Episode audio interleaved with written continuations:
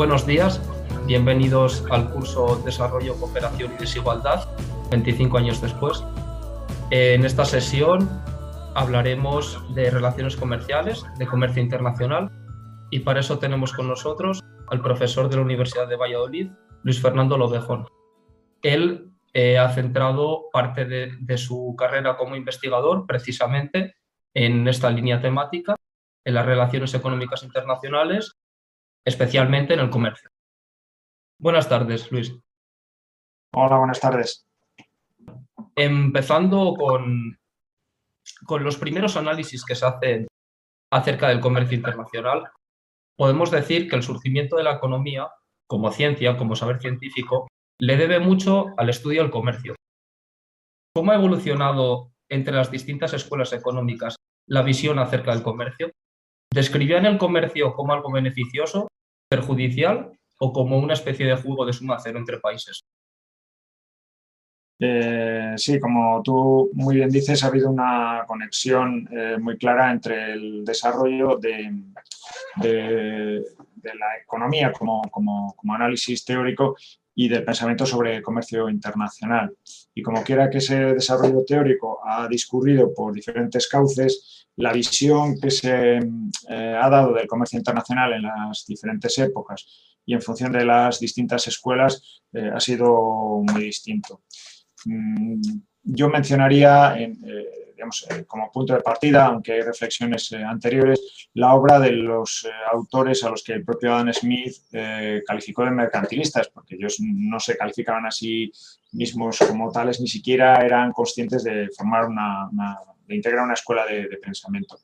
La idea de los mercantilistas era muy clara, muy a pie de calle y que sigue ejerciendo eh, una influencia importante incluso hoy en día, sobre todo cuando se diseñan las políticas comerciales. La idea es que hay que gestionar la política comercial de un país concibiendo el país como si fuera una empresa o una familia, es decir, hay que maximizar los ingresos minimizar los gastos. En el caso de las relaciones comerciales, esto implicaría eh, hacer todo lo posible por estimular las exportaciones y todo lo posible por reducir a su mínima expresión las importaciones. Eso eh, nos conduce al conocido argumento de, eh, de la doctrina de la balanza comercial favorable. Y como consecuencia de ello, estaríamos ante una reflexión que nos lleva a una de las posibilidades que tú has comentado, eh, la del comercio internacional como juego de suma cero, porque para que en unos países las exportaciones superen las importaciones, en otros tiene que ocurrir justamente lo contrario y en la misma medida.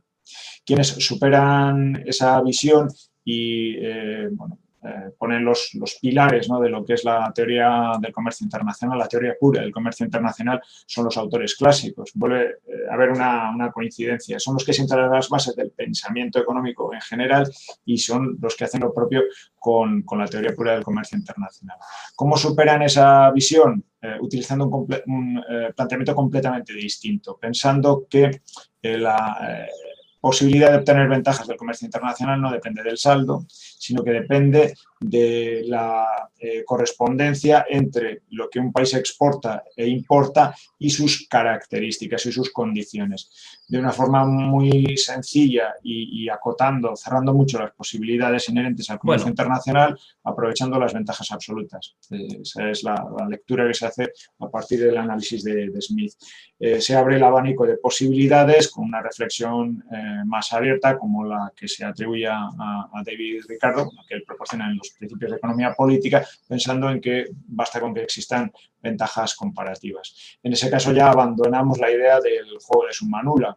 Estamos hablando de un comercio internacional que puede proporcionar ventajas a todos los países que intervengan en él con una condición y es que aprovechen sus ventajas comparativas.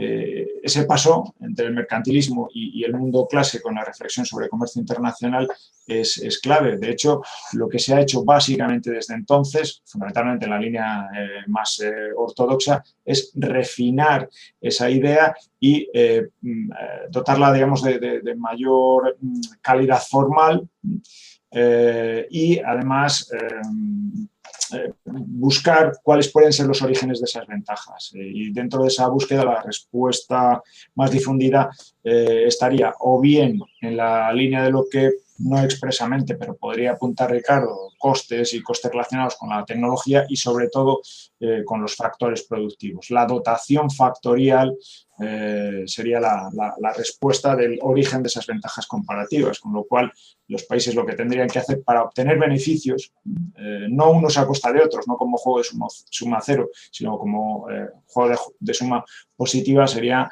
aprovechar su, dotación relativa de factores.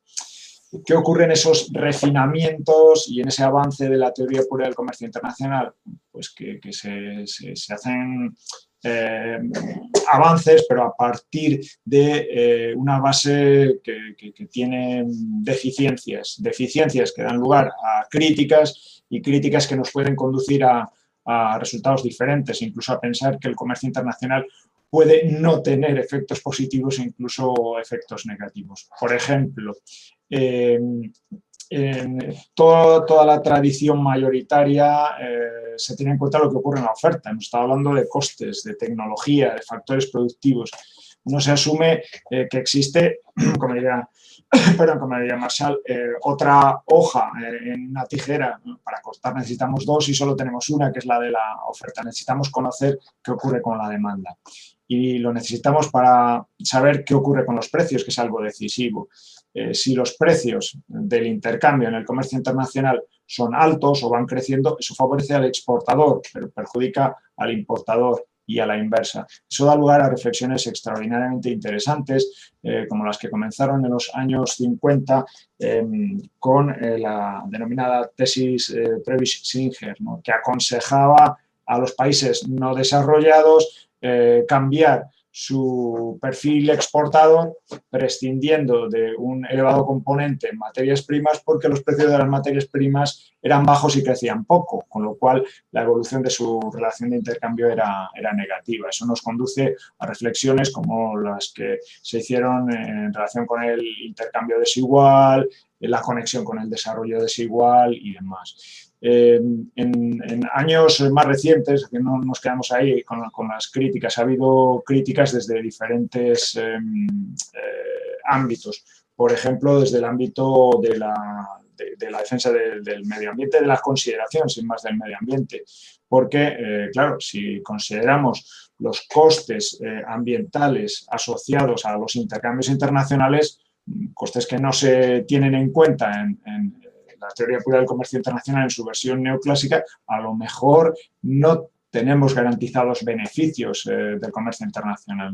Yendo aún más allá eh, y adoptando una perspectiva propia de la economía ecológica, eh, cambiaría totalmente la visión que tenemos del comercio internacional respecto de la que surge de planteamientos como los que he citado, porque el comercio internacional concebido desde la economía ecológica es más bien algo que hay que eh, razonar en términos físicos y no tanto en términos monetarios, como un mecanismo que conecta a países en los que la presión eh, sobre el medio ambiente, tanto en forma de necesidad de recursos y necesidad de eh, asumir residuos, lo que podemos denominar directamente huella ecológica, es mayor que su capacidad biológica con aquellos países en los que ocurre lo contrario. Tenemos, por tanto, una interpretación del comercio internacional completamente distinta y que nos puede abocar a pensar que no tiene por qué ser eh, positivo. Y sin salir demasiado de lo que es la, línea eh, ortodoxa, bueno, pues en, eh, planteamientos recientes, por ejemplo, se hace una reflexión interesante en el, libro de, de Duflo y, y Banerjee, en el de Buena Economía para, para tiempos eh, difíciles, sobre pues, estudios que, se han hecho incluso desde puntos de vista eh, neoclásicos en los que se, percibe que en determinadas eh, ocasiones la apertura del comercio internacional en contra de lo que supone la, la teoría neoclásica y en contra en concreto de eh, teoremas como el Stopper Samuelson, puede empobrecer a quienes más eh, se abren al comercio exterior. Cuesta asumir eso, pero eh, ya veo que incluso sin salir de, postulados muy cercanos a lo neoclásico, pueden surgir dudas. La respuesta es, bueno, depende de del marco teórico en el que nos movamos, e incluso a veces dentro del mismo marco teórico podemos llegar a conclusiones diferentes respecto de la obtención de beneficios del comercio internacional, eh, obtener repercusiones negativas, eh, acarrear, eh, puede acarrear repercusiones negativas o si pensáramos en el mundo preclásico, en el de los mercantilistas, bueno, pues tendríamos un comercio concebido como, como, decía antes, como un juego de suma cero. Comentabas que existen diversos puntos de vista acerca de la bondad o no del, comercio exterior como motor para el desarrollo. Em, en, durante el siglo pasado también hemos tenido diferentes etapas históricas en las que se han llevado estrategias de desarrollo que situaban al comercio como eje central. En algunos de estos casos, estas estrategias han resultado exitosas para el desarrollo y en otros casos no. ¿Qué diferencias existían entre unos y otros casos? Eh, ¿Qué papel juega entonces el, el comercio en los países todavía subdesarrollados? Sí, bueno, eh, la pregunta tiene eh, conexión con, la, con, la, anterior. Evidentemente, si nosotros asumimos que el comercio internacional es positivo, lo podemos integrar en una estrategia de desarrollo esperando beneficios, esperando un aporte para ese desarrollo y tenemos que tomar cierta precaución, cierta distancia respecto del comercio internacional si sospechamos que puede eh, generar eh, un impacto eh, negativo. En el siglo pasado, como tú muy bien decías, ha habido experiencias que dan lugar a, debates que son debates interesantes y que permanecen abiertos. En países como los de América Latina, eh, a mediados de siglo, se, pusieron en marcha estrategias de industrialización por sustitución de importaciones. La idea era muy atractiva. Cerrando el mercado interno, promovemos eh, el, desarrollo de, industrias nacionales al abrigo de esa protección, eh, al margen de una competencia muy dura procedente del, exterior, que pueden acabar convirtiéndose en empresas exportadoras, lo cual nos convierte en eh, países industrializados, por una parte, y por otro lado, en países que abandonan las consecuencias negativas de lo que comentaba antes, de, la, tesis Previs ¿no? consecuencias negativas de tener una relación de, intercambio eh, perjudicial. Eh, ¿Qué ocurrió? Bueno, pues por, diferentes eh, razones la experiencia en la mayor parte de los casos no, generó buenos resultados, porque es muy, difícil poner en marcha una estrategia de, ese tipo a pesar del atractivo que tiene su, diseño. A partir de, esos malos resultados se ha, se ha se ha eh, generalizado una versión simplista, un tanto maniquea, que dice, bueno, este es el fracaso y el éxito es el de los países que en lugar de, proteger su mercado interno, eh, se abrieron al exterior y se pone como ejemplo de buenos resultados a los países del sudeste de Asia y como ejemplo de malos resultados a los países de América Latina. Digo que es una versión simplista porque cuando uno ahonda eh, un poco, profundiza en lo que hicieron, por ejemplo, los países del sudeste de Asia, ve claramente que empezaron protegiéndose. Es decir, esa caracterización de países muy abiertos eh, al exterior es una caracterización que eh, es cierta para una segunda etapa, para una etapa en la que ya habían generado un tejido industrial capaz de competir con el exterior pero antes lo que hicieron fue aplicar eh, lo que habían aplicado a su vez eh, los países desarrollados cuando comenzaron a, industrializarse, ¿no? todos los eh, lightcomers, todos los que llegaron después del Reino Unido, es decir, aplicar el viejo argumento de la defensa de la, de la industria naciente. lo que les el, mensaje que les estamos dando, ¿no? como, indicaba eh, Chan en, su libro es, bueno, eh, no hagáis lo que nosotros hicimos, es decir, vamos, eh, una vez que nosotros nos hemos desarrollado, retiramos la escalera, ¿no? que es el título de, su obra más, más conocida. Ya digo que ha habido conexiones diferentes entre comercio internacional y desarrollo económico, pero en realidad nos remiten a, la experiencia de quienes se han desarrollado. Quienes se han desarrollado han empezado eh, protegiéndose, han empezado aplicando una política comercial proteccionista y se han abierto únicamente cuando ya han generado, como decía, tejido industrial y se han transformado en países con empresas competitivas. Siempre con el Estado detrás, como Estado desarrollista. primero, un Estado muy comprometido en esa política comercial proteccionista y luego un Estado, el ejemplo muy claro es el de Japón o de muchos países del sureste de Asia, muy comprometido una vez que se abren con una política industrial muy favorable, muy selectiva con aquellas actividades, incluso con aquellas empresas concretas eh, con mejores resultados exportadores. Claro, de alguna manera tiene relación con la División Internacional del Trabajo. Mm. Eh, si esto sí, dime, dime. no, eh, sí, la División Internacional del Trabajo tradicional era, era muy sencilla y era la que pretendían abandonar estos países eh, que estaban especializados en la producción y la exportación de materias primas. Era muy sencilla ¿por porque a estos países les correspondía producir y exportar materias primas, productos de muy poco valor añadido, cuyo destino fundamental eran los países desarrollados, de los que recibían manufacturas eh, con mucho mayor valor eh, añadido y con una relación de precios que era favorable para los que las exportaban, pero desfavorable para, eh, para el resto. Es decir, había una división internacional de trabajo muy clara, que por otra parte se ajustaba bastante a, la dotación relativa de factores, porque los países desarrollados lo que hacían era especializarse en productos intensivos, pues en capital, en mano de obra muy especializada, y lo, contrario ocurría con los países subdesarrollados, que lo que exportaban eran productos pues, intensivos en recursos naturales, mano de obra poco especializada. Y lo que querían con esa estrategia de desarrollo los países de América Latina era romper con esa dinámica porque eh, entendían que les, les perjudicaba. Entonces, em, vemos que existe una relación entre la estructura comercial y esta división del trabajo de la que hablabas. Si la división ha variado, como muchos autores apuntan, entonces, ¿cuáles han sido los cambios que han ocurrido en la estructura comercial? Eh, sí, mira, el, comercio internacional ha cambiado eh, muchísimo. Estamos hablando de, yo he empezado hablando de teorías que, nos remiten al siglo XVIII, eh, incluso a periodos anteriores, como ocurre con, los que Adam Smith denominaba autores mercantilistas.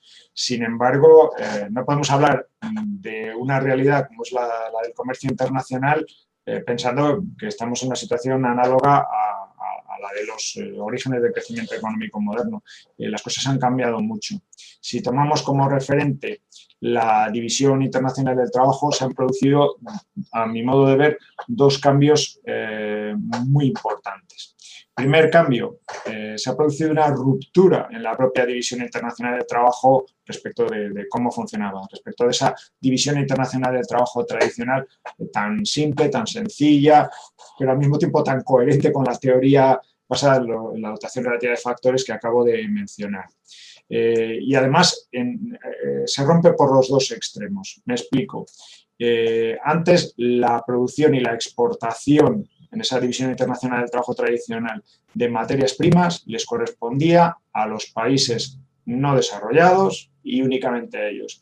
¿Qué ocurre desde hace décadas? Bueno, pues que en el caso concreto de los productos agrarios, los principales exportadores, además con una eh, participación muy, muy grande, hasta hace muy poco tiempo más de la mitad de, los productos eh, agrarios procedían o bien de la Unión Europea o bien de Estados Unidos. Es decir, eso rompe con la división internacional del trabajo tradicional, por un extremo.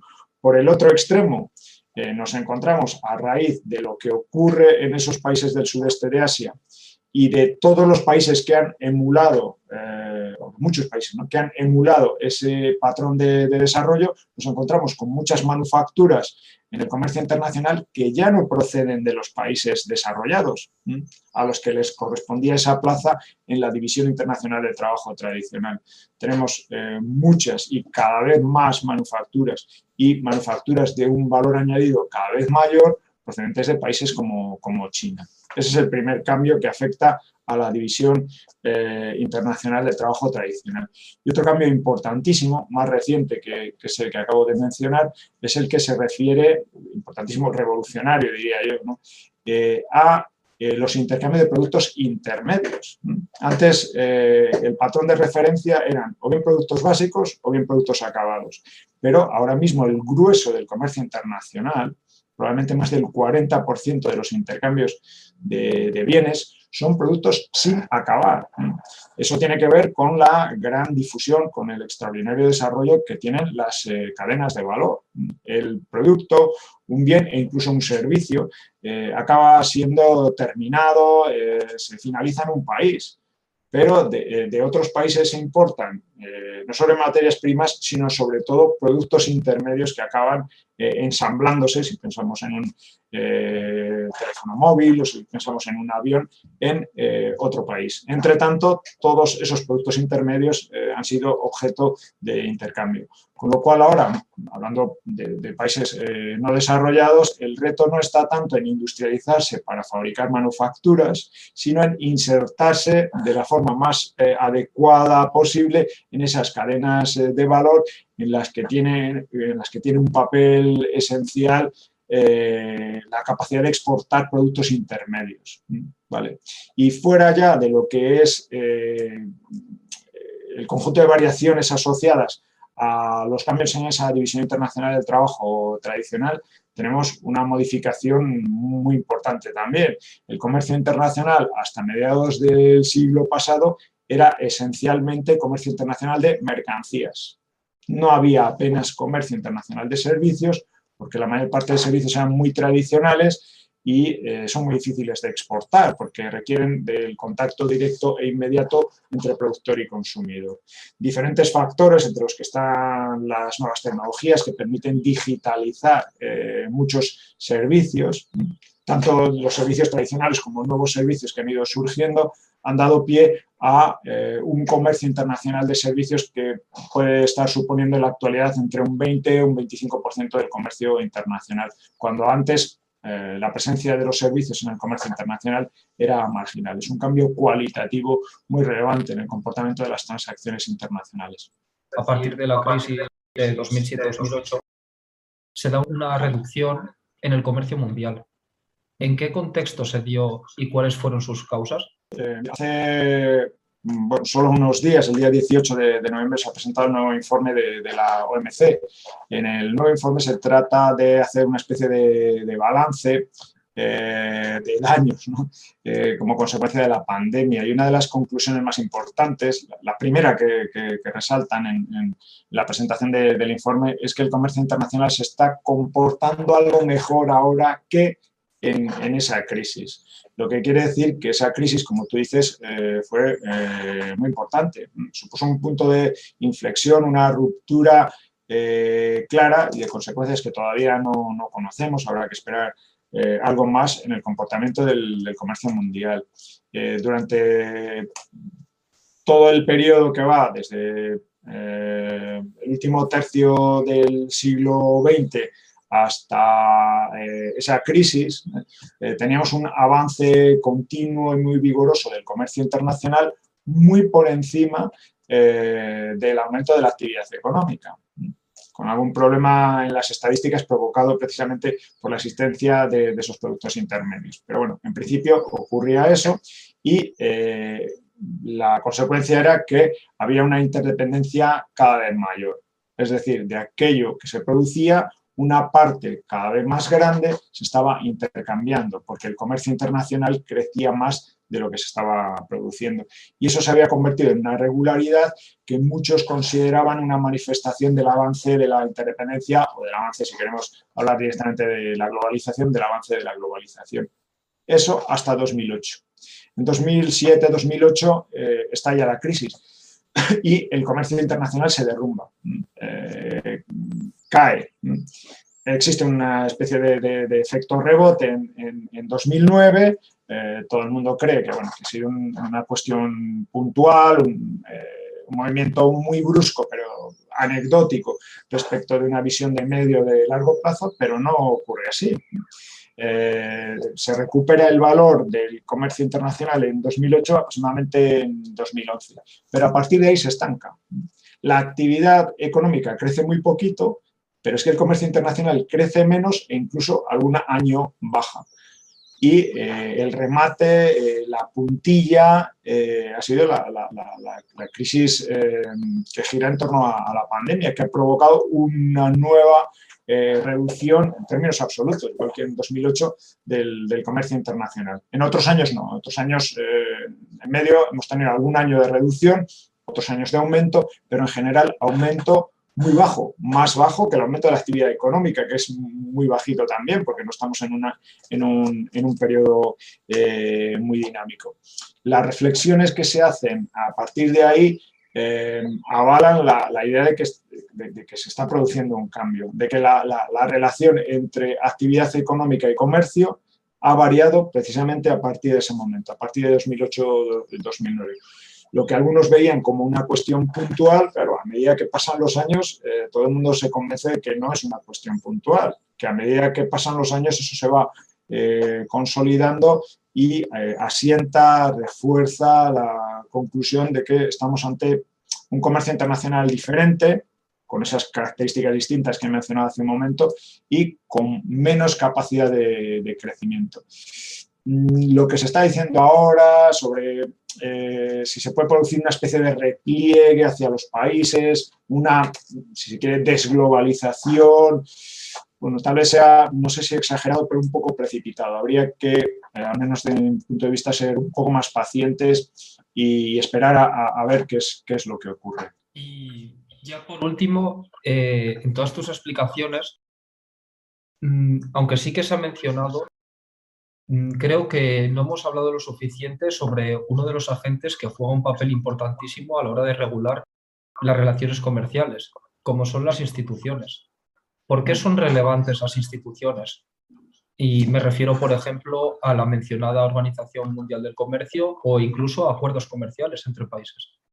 Hemos estado hablando, claro, de, comercio internacional, como hablan los, más ortodoxos, como si fuera algo que sucede en el hiperespacio, sin ningún roce, sin ningún coste de transporte, eh, sin ningún impacto sobre el medio ambiente, entre agentes económicos totalmente libres, eh, en ausencia de marco institucional y la práctica, el día, de, día del comercio internacional difiere sustancialmente de una eh, descripción en, esa línea.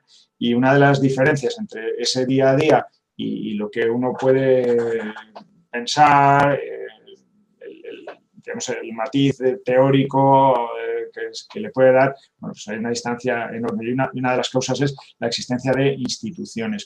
Claro, el, comercio internacional, eh, como buena parte de la actividad económica eh, y de la actividad humana incluso, eh, tiene que respetar unas reglas del juego. ¿vale? dentro de, los países, las autoridades juegan con sus armas. En el ámbito del comercio internacional eh, son las que forman parte, son los instrumentos que se utilizan dentro de lo que conocemos como política comercial.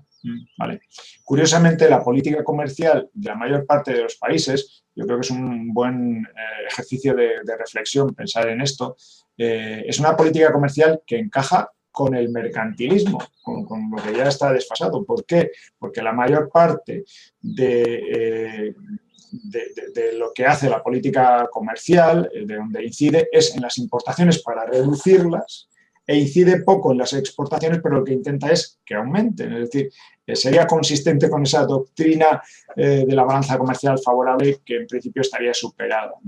Bueno, pues esa política comercial no se puede aplicar libremente si uno aspira a desarrollar intercambios fluidos, intensos con, otros países. Hay que respetar unas reglas del juego, como digo. En el campo del comercio internacional, esas eh, reglas del juego se han asentado claramente en relación con el comercio de bienes. Como decía antes, comercio de servicios había muy poquito, desde 1947, un momento eh, en el que bueno, se estaban construyendo todas las instituciones internacionales, todo el tejido de lo que podemos denominar la cooperación económica internacional de, la posguerra a través de un acuerdo, que es el Acuerdo General sobre Aranceles y Comercio, que se conoce habitualmente por sus siglas en inglés, que son eh. En ese momento se pretendió crear algo más sólido, una auténtica institución como la Organización Internacional del Comercio, no confundir con la actual Organización Mundial del Comercio. Pero eh, el intento eh, no, llegó a, resultados, eh, a los resultados previstos y no se llegó a crear esa organización. Pero sí ese acuerdo, que empezó entre muy pocos países, pero que en la actualidad eh, está gestionado por una auténtica institución, pero que no se crea hasta 1995, que es la Organización Mundial del Comercio, y que surge a partir precisamente de, ese acuerdo en una ronda de negociaciones eh, entre eh, las partes contratantes de ese acuerdo, concretamente la, ronda Uruguay. uno de los objetivos del GATT primero y luego de la Organización Mundial del Comercio, que gestiona el GATT, el, eh, acuerdo que regula el comercio de bienes, el GATS, que surge en 1995 para eh, regular ese comercio internacional de servicios cada vez más pujante y otras cuestiones, eh, entre ellas una muy importante, que son las relaciones entre comercio internacional y, derechos de, propiedad intelectual. Bueno, pues uno de los fundamentos es que el comercio no sea discriminatorio. Sin embargo, desde el principio, desde 1947, se admite que exista lo que tú mencionas también, es decir, acuerdos de integración. España no cobra aranceles, eh, en general no aplica política comercial a eh, Francia, empresas de Francia, de Alemania, de Italia, y sí que aplica política comercial pues, a Estados Unidos, a Marruecos, es decir, eh, eso se hace discriminando a unos socios respecto de otros. Bueno, pues eso eh, se admite. Son una especie de reglas del juego las que afectan a, esos acuerdos comerciales regionales dentro de las reglas del juego globales que son las de la eh, Organización Mundial del, del, Comercio.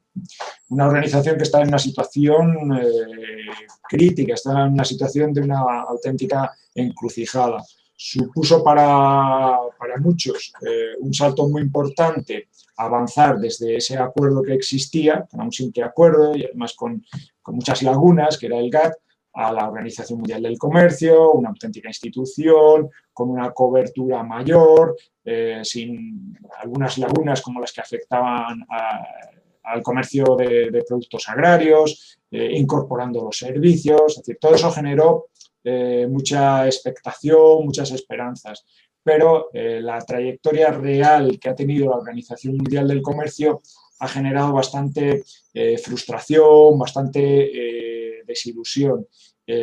ahora mismo pues, el, plano institucional está a, expensas de lo que ocurra con otra ronda que se abrió en 2001 y nunca se ha cerrado, que es la, que es la ronda de Doha, e incluso yo diría que ahora mismo se puede hablar de una crisis de la Organización Mundial del Comercio que va más allá del bloqueo, incluso alguien podría decir, eh, con autoridad, del, fracaso de, la ronda de, Doha. Eh, por ejemplo, para que se respeten esas reglas del juego, se decidió que eh, los países pudieran entre ellos solucionar los conflictos a través de un sistema multilateral abierto a todos que es el denominado entendimiento sobre solución de diferencias. Bueno, pues ese eh, sistema está bloqueado desde 2019 porque la administración Obama y después la administración Trump decidieron bloquear eh, eh, el nombramiento de nuevos miembros, la rotación de nuevos miembros de un órgano de apelación que existía, con lo cual estamos ahí ante una especie de barrera que impide eh, no solo el funcionamiento del entendimiento sobre solución de diferencias, sino la propia aplicación de, las eh, reglas del, juego. Estados Unidos, además, está presionando mucho eh, en, esa, en ese enfrentamiento que tiene con otros países, sobre todo con China, en el plano comercial, para que se restrinja la utilización del trato especial y diferenciado que reciben los países subdesarrollados. Hasta ahora, y desde 1947, sobre todo desde el momento en el que se empieza a desarrollar ese trato especial y diferenciado, son los propios países los que se autodesignan o no eh, candidatos a ese trato especial y diferenciado, considerándose a sí mismos eh, países subdesarrollados. Lo que proponen algunas economías ricas, eh, lo defiende muy claramente Estados Unidos, es que eso deje de ser así y que países como China, aunque su nivel de desarrollo no sea alto, dejen de obtener esas ventajas porque entienden que eso eh, pues provoca una, situación que en el plano comercial eh, les, eh, perjudica.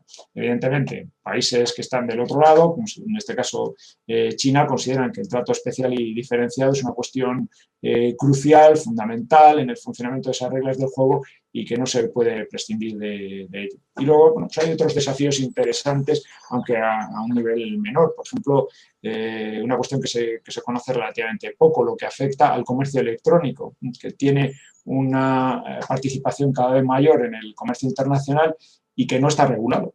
Pasaba lo mismo que ocurría con los servicios antes de 1995. No hay reglas del juego. Eh, de hecho, lo que hay es una moratoria desde 1998 eh, en virtud de la cual ni, siquiera se cobran aranceles al, comercio electrónico. Esta es una situación que perjudica especialmente a los países subdesarrollados, porque los aranceles se utilizan para proteger los mercados y, al no estar protegidos sus mercados, eh, claro, están sometidos a una competencia muy dura de quienes ya están eh, muy rodados en todo esto, que son empresas de países desarrollados, y por otro lado, los aranceles, sobre todo en, países pobres, eh, son una herramienta muy importante para generar ingresos. Entonces, no tienen esa herramienta en, el caso del, comercio electrónico. Muchas gracias, Fernando, por tus explicaciones y por tus interesantes respuestas. Ha sido un placer y estoy encantado de que me hayáis dado la, oportunidad de, expresar mis ideas sobre todo esto. Y un saludo a, todos los que, los que estáis eh, de una forma u otra vinculados con el máster. Eh, a muchos de ellos bueno, pues les, conozco y aprovecho para saludarles.